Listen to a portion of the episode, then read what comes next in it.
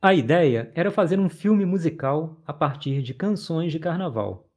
Acho que era sim uma ideia litero-musical. E teria sido dessa forma se o carnaval daquele ano não nos envolvesse tanto. No carnaval, o consciente é inconsciente. É a subversão psíquica onde a catarse vence. E assim nos perdemos na festa. E quando a gente se perde no carnaval, vale dizer que o descobrimos.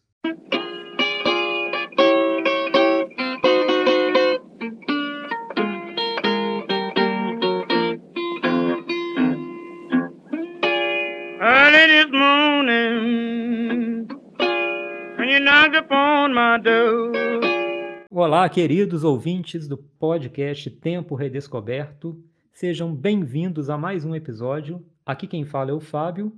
Hoje, com o programa Filmoteca Básica, no qual conversaremos sobre o filme A Lira do Delírio, de Walter Lima Jr.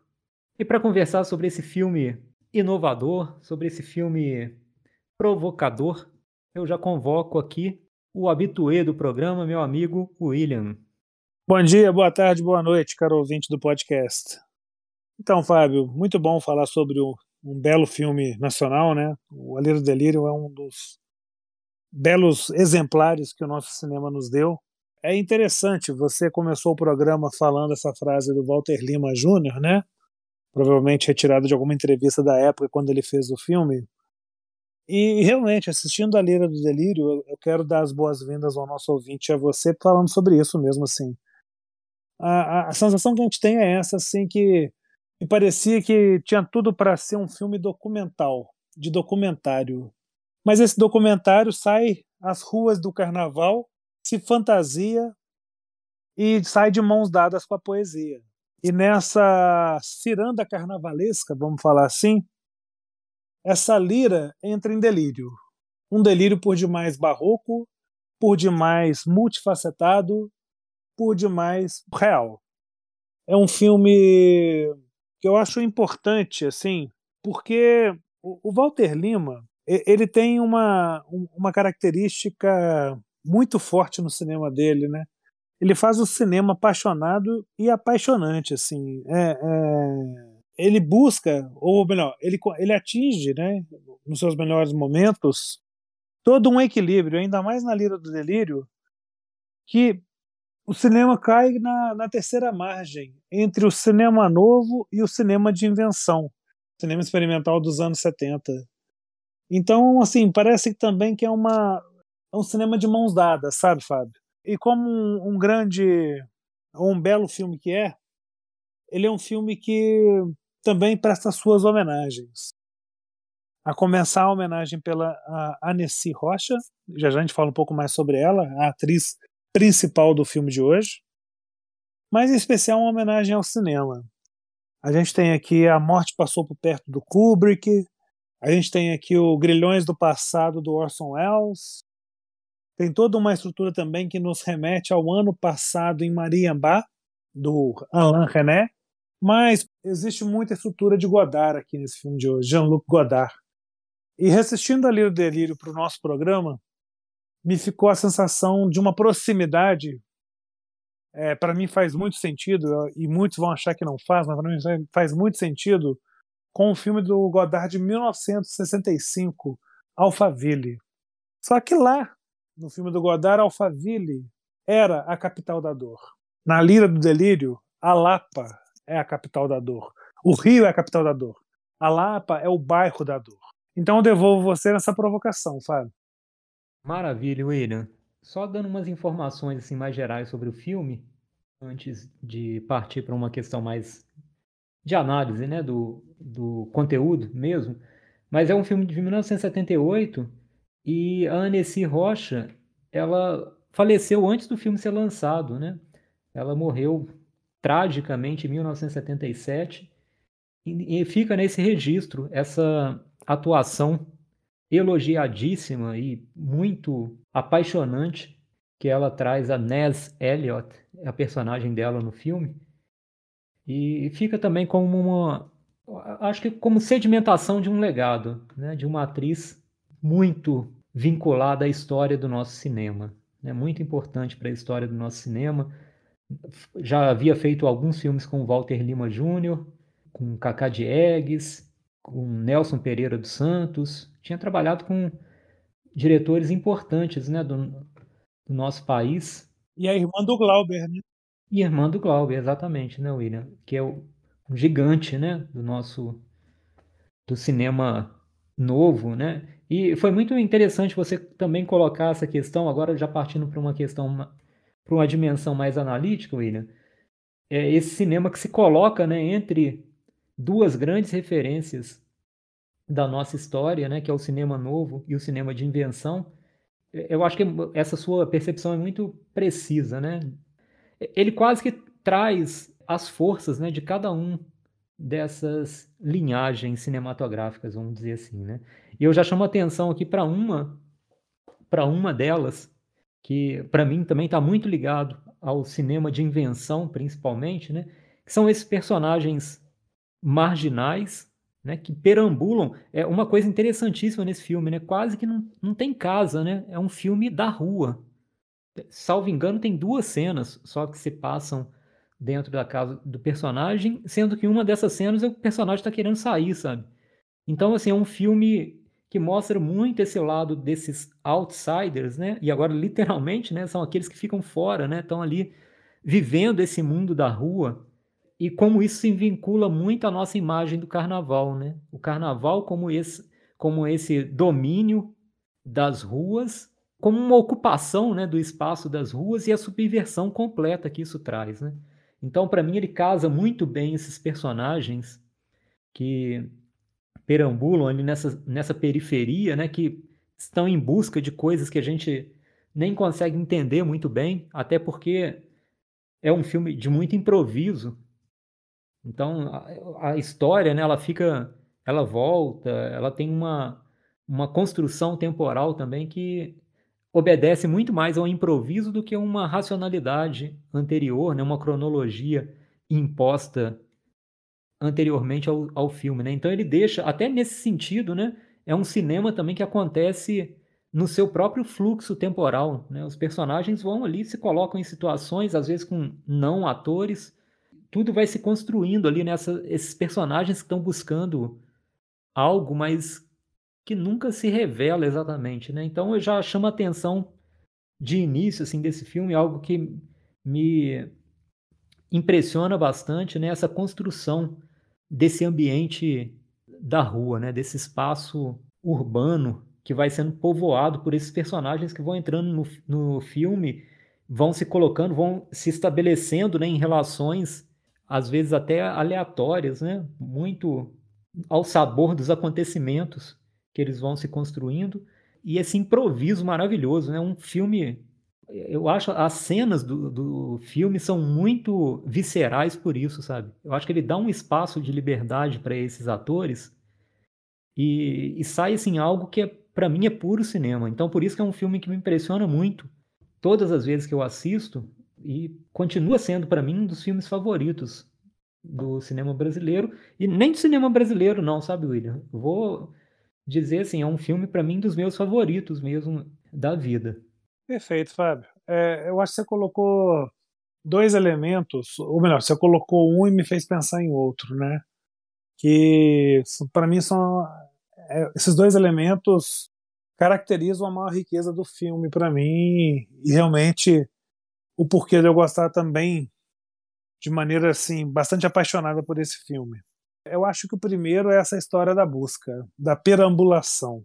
Todos os personagens do filme, todos, estão numa constante busca. Todos eles. O taxista, o, o jornalista, a própria personagem vivida pela Ana C. Rocha, né?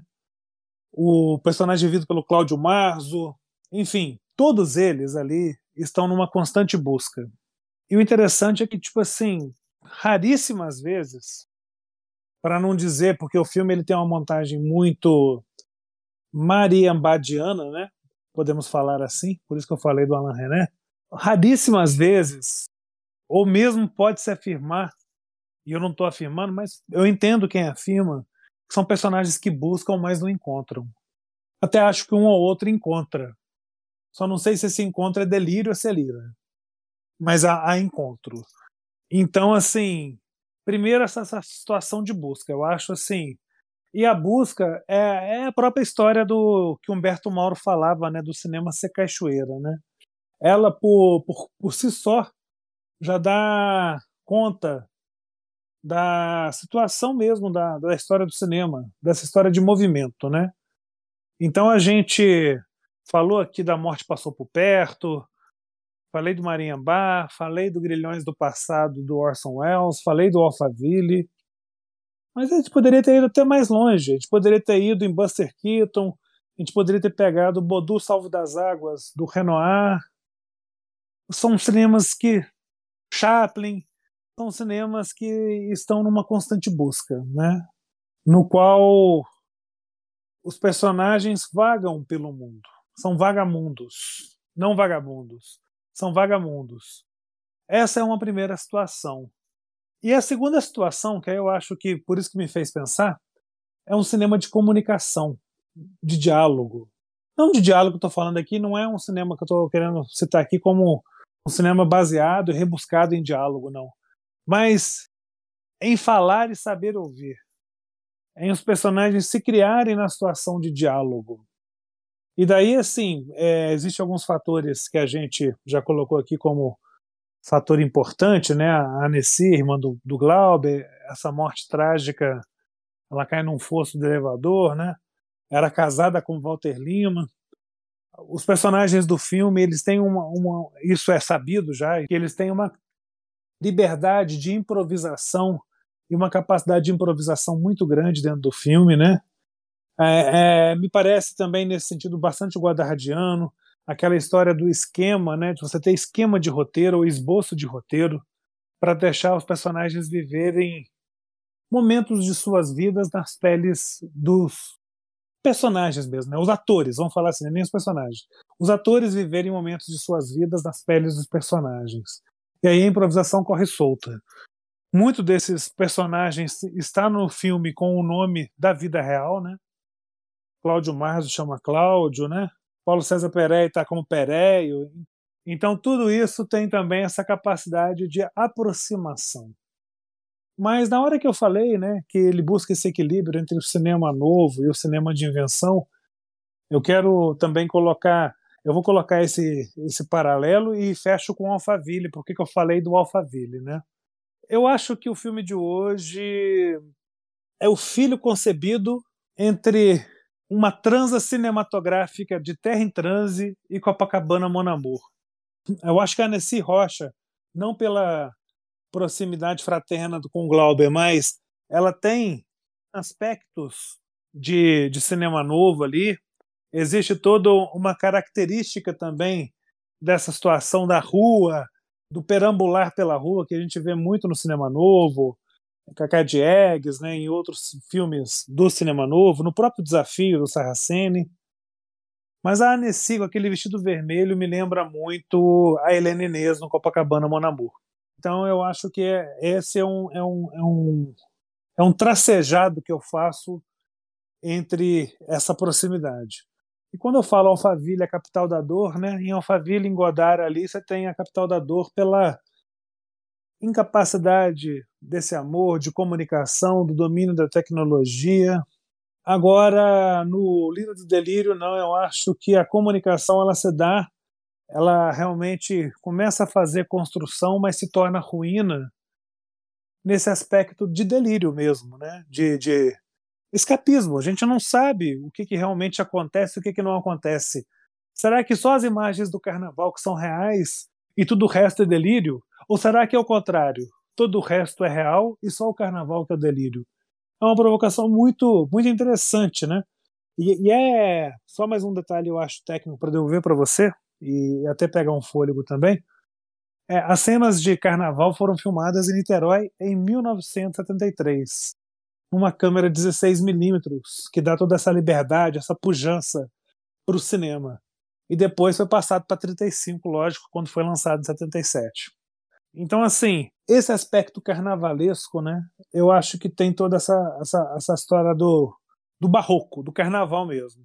E o nome, né? A Lira do Delírio, né? A Lira ali é um bloco de carnaval que está no filme, né?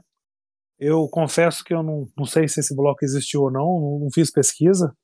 Morei alguns anos em Niterói, mas assim, até reconheço ali a Amaral Peixoto na principal ali, já mais no final do filme ali, ela realmente trazendo áreas já do que ela viria a ser hoje, né?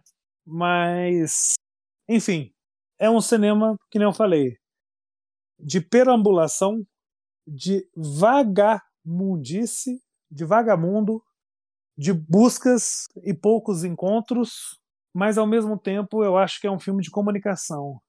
E aí, para devolver para você, Fábio, me lembra muito que a gente sempre brinca, né, do, do Berlim Alexanderplatz, que falam que é um filme de relações humanas. A Lida do Delírio também é um filme de relações humanas. Inclusive, né, William, essa relação com Berlim Alexanderplatz também está nesses personagens, né, que habitam uma zona obscurecida da sociedade, vamos dizer assim, né? Faz lembrar demais, né? Claro que o ambiente urbano, os ambientes urbanos dos dois filmes são muito diferentes, né? Há aqui toda esse, uma expressão barroca, como você bem mencionou aí no nosso cinema, que é diferente, né? Da linguagem estética do Berlim Alexanderplatz, mas de fato, né, né, no que existe de comunicação e porosidade nesses personagens fantásticos dos dois filmes, né? Há muita semelhança mesmo, né? Um ponto de contato que é muito interessante de ser destacado. Mas eu queria. Não, não, é só para eu não perder, porque vai ser bem pontual mesmo. Você falou Berlim Alexanderplatz, né? Além do filme, né? Alexanderplatz é uma praça de Berlim, né? Então o filme poderia se chamar Rio Lapa, né? Porque é mais ou menos isso. Exatamente. Até porque os dois também têm muito essa questão da rua, né, William? Exato. A rua quase como um outro personagem do filme. Né? Eu queria então, William, continuar aqui minha fala, até para aprofundar um pouquinho essa questão que eu coloquei, né, desse mundo da rua, dessas relações que se constroem, né, nesse espaço do improviso, do quase que da aleatoriedade, mas não há como não destacar nesse filme as imagens desse bloco. E aqui, né, se no restante do filme eu vejo muito a influência do cinema de invenção, eu acho que a parte do cinema novo fica muito nessas imagens do bloco A Lira do Delírio, né? Ali tá mesmo essa coisa meio hipnótica, né? A, a câmera, e aí também há que se destacar o, trabalho de câmera, ela quase que entra nesse transe retratado, né? Nesse bloco, os, os personagens começam a girar, a câmera vai girando junto, e há uma situação também de luxúria, né? De encontros, assim, de pessoas, né, de olhares, de corpos que vão transmitindo né, uma energia sexual mesmo, né? E, e assim, é, é impactante para mim as cenas do, do bloco, porque ele consegue quase que solidificar, né, materializar para gente essa, esse ritual que é o carnaval, né? Essa coisa que nos tira mesmo do nosso convencional, né, do âmbito do ordinário e nos coloca nesse nesse ritual, né? Nesse ritual anual aí que nós temos, né? Então, aliás, né, talvez eu esteja até romantizando, né, nesse sentido o carnaval, né? Mas para mim, pelo menos a visão que ele tem do carnaval e desse do bloco A Lira do Delírio, né, retratado nesse bloco, vai um pouco por esse caminho, né? Mas, William, eu queria agora, ainda relacionado a isso, eu diria, né, falar um pouco dessas relações humanas que você já até mencionou, né? E, e para mim tem dois pontos que são pontos assim de referência no sentido de que eles trazem uma visão oposta ao que está acontecendo na maior parte do filme. Né? Eu vejo muito no filme essa questão de um relacionamento ou de relacionamentos construídos na desconfiança, numa busca quase material das coisas, né? em objetos também furtivos. Só que em dois momentos há uma transcendência absoluta.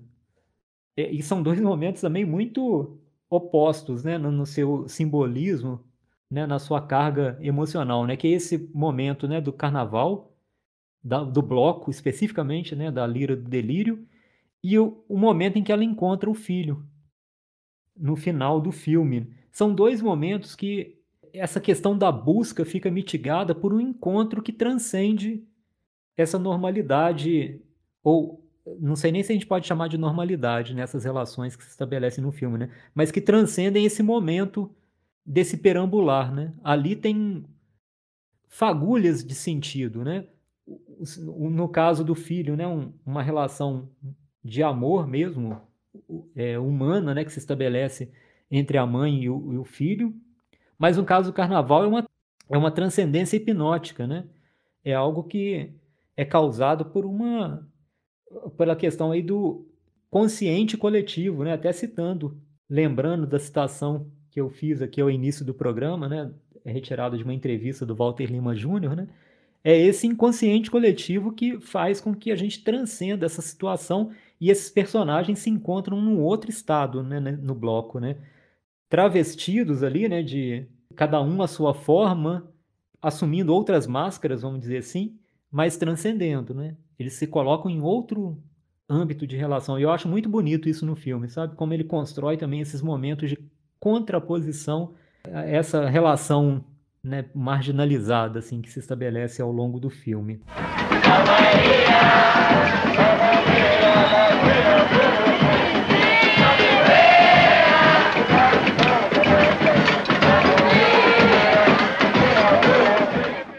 É, sobre o que você me falou, algumas coisas me ficam na cabeça. Eu vou, vamos fazendo como sempre a gente faz nesse bate-bola, né? Com relação a essa parte de, de carnaval, mas também desse mundo, né, noturno carioca, vamos chamar assim, porque o filme basicamente é isso. É o carnaval e o mundo noturno carioca apontado de alguns momentos de vida cotidiana, vamos chamar assim existe um compromisso, acho, muito cultural da parte do Walter Lima, né, de fazer esses registros, sabe? Eu acho muito interessante, assim, essa parte do carnaval também, assim, é, é muito rica, é muito bonita, é, e aí, assim, fica aquela ideia, né?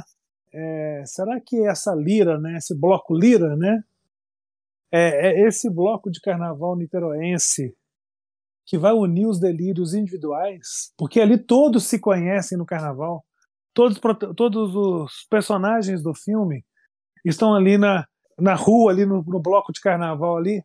Todos se conhecem, não só eles, né? Tem outras pessoas que entram ali. Essa relação mais assim do, do, da proximidade carnavalesca, onde todos se conhecem, mas ninguém se conhece, né? Também tem isso. Então, até que ponto se conhece nessa lira, né? ou nesse delírio carnavalesco, vamos chamar assim. Afinal de contas, afinal de contas, tudo acaba na quarta-feira, né? Como já diria uma de nossas mais belas canções, né? A marcha de quarta-feira de cinzas. Então esse, esse é um detalhe que eu acho que, que, é, que é bem interessante assim, essa esse bloco que une os delírios individuais, onde todos se conhecem e ninguém se conhece. Você falou do bebê, né? Aí é só mais um dado histórico, o dado comezinho, um dado menor. Esse bebê realmente é filho do Walter Lima e da Annecy, é o Jorginho, né, um filho deles. Guri Guri, né, William? É o Guri Guri, exatamente. Eu, eu, eu, eu, gosto muito do trabalho de fotografia do filme. O fotógrafo, o Jib Luft, né, que, que, que é o fotógrafo desse filme, é um cara realmente que, assim, faz um trabalho muito bom eu não vou, eu não vou ser hiperbólico não, mas o trabalho dele é muito rico, muito bonito, né? E quando eu falo que ele tem esse compromisso cultural, né?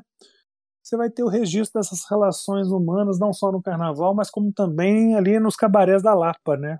É toda uma margem de sociedade, vamos chamar assim, que ele coloca no primeiro plano, né?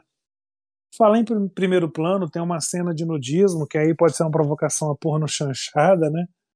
É, ela é bem, muito bem feita, muito debochada, até diria, assim, erótica ao mesmo tempo. Isso eu acho que é uma coisa fantástico. Eu acho que o, o sucesso do filme, além da capacidade do Walter Lima e do e da fotografia do Deep Luft, está nessa desenvoltura, nessa liberdade dos atores e na escolha deles, né? Todos muito bem, Perey muito bem, a Nessie maravilhosa, assim, uma pena que ela tenha partido tão cedo desse mundo, né? Poderia ter tido uma carreira mais profícua para gente, com mais obras, né? Cláudio Marzo muito contigo, muito contido, perdão. Antônio Pedro, que é um cara que é engraçado, eu não lembro dele, né? Que é o médico ali, que é o cara que leva as crianças para fora do país, né? Eu sempre, quando eu vejo, falo, cara, esse cara é um grande ator e a gente não lembra direito, assim. Então, dá destaque também para ele, assim, porque é, a gente fica muito com a, com a Nancy Elliott, né, que é a personagem da Nessie Rocha, e com o Pereio, né, o jornalista ali. Eu acho que a gente acompanha muito eles ali, o, e o Cláudio também, o Cláudio Maza. Mas todos estão muito bem, assim, nessa liberdade, nessa desenvoltura, assim. E, e eu acho interessante, né, o linguajar e a captação do ambiente, assim. Acaba sendo um estudo quase que etnográfico da nossa cultura, né? Outro dado que é um dado interessante, quando o Walter Lima começa a gravar o Carnaval em 73, primeiro que ele pensou que ia ser um musical, como você já disse, né? E aí eu acho que a violência ele também, ele falou, não, peraí, mas existe uma realidade muito dura aqui também, né? Então ele é, ele se atém à violência, a essa realidade e faz desse filme um, um filme poético, né? Que, que aborda a violência e as relações humanas de maneira brutal e poética mas em 73, ou até em torno desse ano, de 73, 74, quando ele tinha essas imagens, a ideia inicial era um musical chamado Salve o Prazer com Caetano Veloso, que acabou dando em Lira do Delírio, né? Então, assim, para a gente realmente adiantar e avançar, e eu vou até encerrando a minha parte, Fábio, essa fusão de documentário e ficção fica muito rica e, e muito profícua na Lira do Delírio. O que, o que mais me me apaixona na Lira do Delírio, né? Essa liberdade do ator, a questão gestual, né? Os gestos ao acaso, mas também pela necessidade do momento ali. Isso é muito rico. E quanto mais o filme vai se avançando nessa realidade dura, feia, bruta, mais ele fica próximo da lira e da poesia. E quem delira é a gente. William, eu não poderia terminar sem deixar de comentar sobre o, o terceiro elemento que forma o tripé assim do filme. Né? A gente falou da violência, a gente falou do erotismo, mas tem também o, sarcasmo. Né? O filme é muito preciso, né? muito corrosivo até em alguns momentos. Né? E eu vou só chamar a atenção para algumas cenas em que, em que eu vejo esse sarcasmo explicitamente, para até também para ilustrar um pouco a nossa conversa com algumas cenas do filme, que é um filme com inúmeras cenas né, excelentes. Mas tem, primeiro tem um momento, né, que o personagem fica no âmbito aqui sim do delírio, né, dizendo não está acontecendo nada, não está acontecendo nada. É, Para mim é uma clara provocação, né, ao, ao momento que a gente é, vivia politicamente no Brasil, né, e, e ao mesmo tempo ele lançando, né, essa essa provocação de não está acontecendo nada, né? Dizendo assim, de forma irônica mesmo, dentro do filme. Se eu não me engano, é o Pereia fazendo essa cena. E no segundo ponto que eu chamo a atenção também, que eu acho que é muito bem construído, até pela, nesse caso, mais pela sutileza, é esses outsiders, né? Que, como eu disse aqui, né, povoam essa zona nebulosa, vamos dizer assim, né? Insistem em repelir o centro, né? A todo momento o filme há um, uma repulsa ao centro, né? Eu acho muito curioso como isso é construído com algumas imagens. Primeiro, umas notícias que ficam penduradas, né? são transformadas em quadro no corredor da, do jornal onde o Pereio trabalha, trazendo informações sobre o mundo, né? O, o mundo ordinário, vamos dizer assim, né? Só que nada daquilo diz respeito a esse universo que os personagens vivem, né? vivem. É isso que eu acho impressionante no filme, né? Aí tem uma notícia, o Homem na Lua, uma outra notícia política que eu não me lembro agora, e um, uma espécie de um motivo né, que recorrente no filme, que é o preço da gasolina, né? Que também é uma provocação muito interessante, né? Recorrentemente um personagem fala, ah, ou está lendo no jornal, ou fala, né? O preço da gasolina subiu, né? Infeliz coincidência com o momento que a gente está vivendo agora, né, William? Mas. Aliás, também não está acontecendo nada, né? Não está acontecendo nada. Eu vou. Ótimo, William. Vamos repetir aqui no, a fala do Pereio, né? Também não está é. acontecendo nada, né? Mas o, o, personagem lê isso, essa notícia aparece retratada numa capa de jornal, depois um personagem fala, que é essa tentativa do centro de se aproximar do filme, né? Pelo, por esses, pelos dados comezinhos aí da vida, né? Por essas notícias ordinárias. Aqui, né, ordinárias no sentido literal e no sentido não literal também, né? É, tentando invadir o filme, mas sempre há uma repulsa desse centro, né? Os personagens não dão atenção para isso, né? Eles vivem num outro registro do espaço urbano, da existência, da construção de relações humanas que está fora desse centro. Então, esse ponto eu acho genial no filme mesmo, né? E eu, eu acho essa construção, pela sutileza com a qual ele faz isso, né? Ele faz um filme extremamente poético, mas com uma conotação política muito contundente, sabe?